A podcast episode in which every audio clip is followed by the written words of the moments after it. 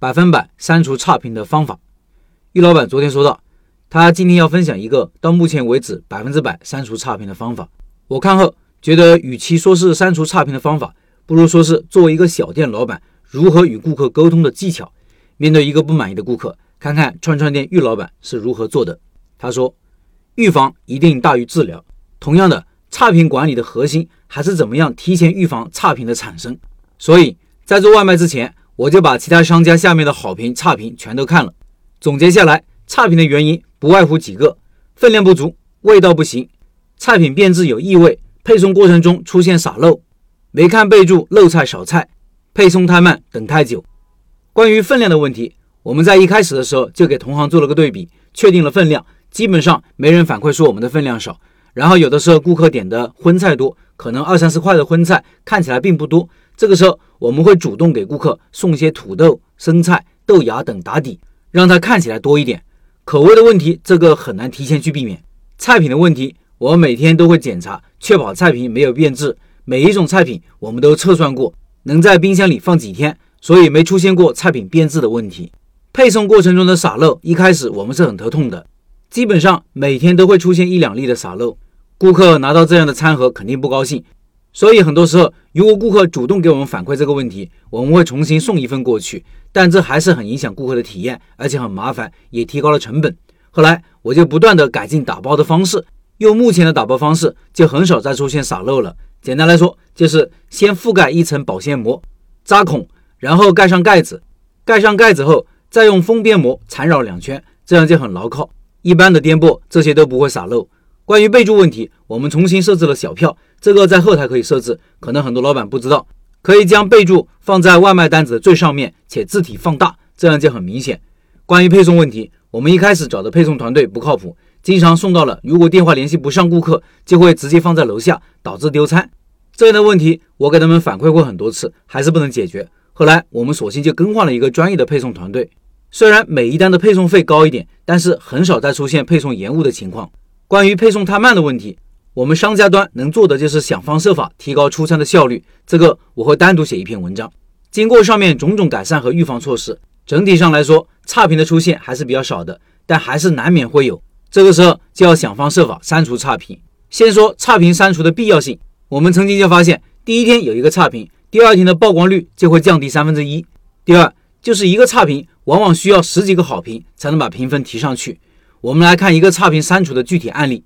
这个顾客点了我们家一份冒菜鸭套餐，最后评价说二十二块钱加上一小节鸭脖子，五块钱鸭肉。他的意思很明显，就是说我们的冒菜鸭套餐里面的鸭肉分量太少了。下面是我的具体回复，我说你好呀，首先感谢你的选择和支持，很抱歉没让你满意。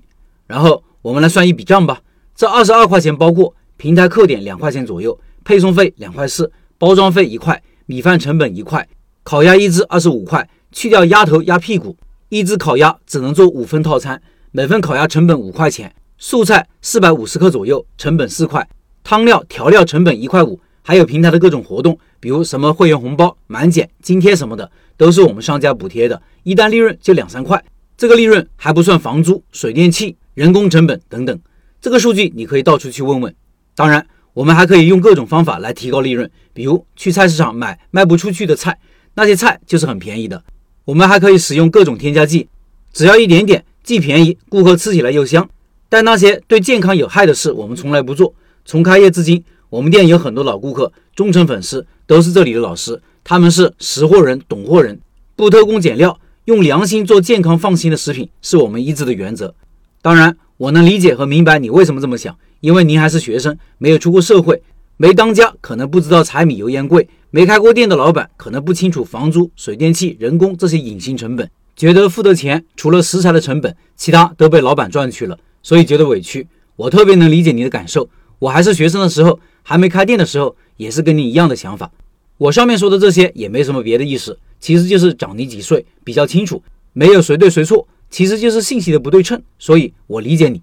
最后。如果你还是觉得委屈，那咱们只能一别两宽，各生欢喜了。以上是我的回复。顾客看到我的回复以后，然后主动删除了差评。虽然因为具体的差评内容不一样，所以回复的内容也不一样，但是整体框架基本是一致的。首先是真诚的表达歉意，我经常说一句话：所有的错都是老板的错。有的时候，即使是顾客的原因，我们也要主动说是我们的原因。这背后的原因是什么呢？没有人愿意承认自己的问题，即使他内心知道是自己的问题。所以，如果你说是你的问题，他心里会很舒服，然后就有台阶下。比如我说了一句话，但是你没听明白，我既可以这么说，你有没有听明白？我也可以这么说，不知道我有没有表达清楚？同样的意思，后面一句就是把问题归咎于自己，表达歉意以后，然后就是站在顾客的立场去理解他，去理解他为什么会给出这样的评价。每个人都渴望被理解，不希望别人认为自己小肚鸡肠、无理取闹。当你能真正的做到理解他的感受，后面的沟通才有效。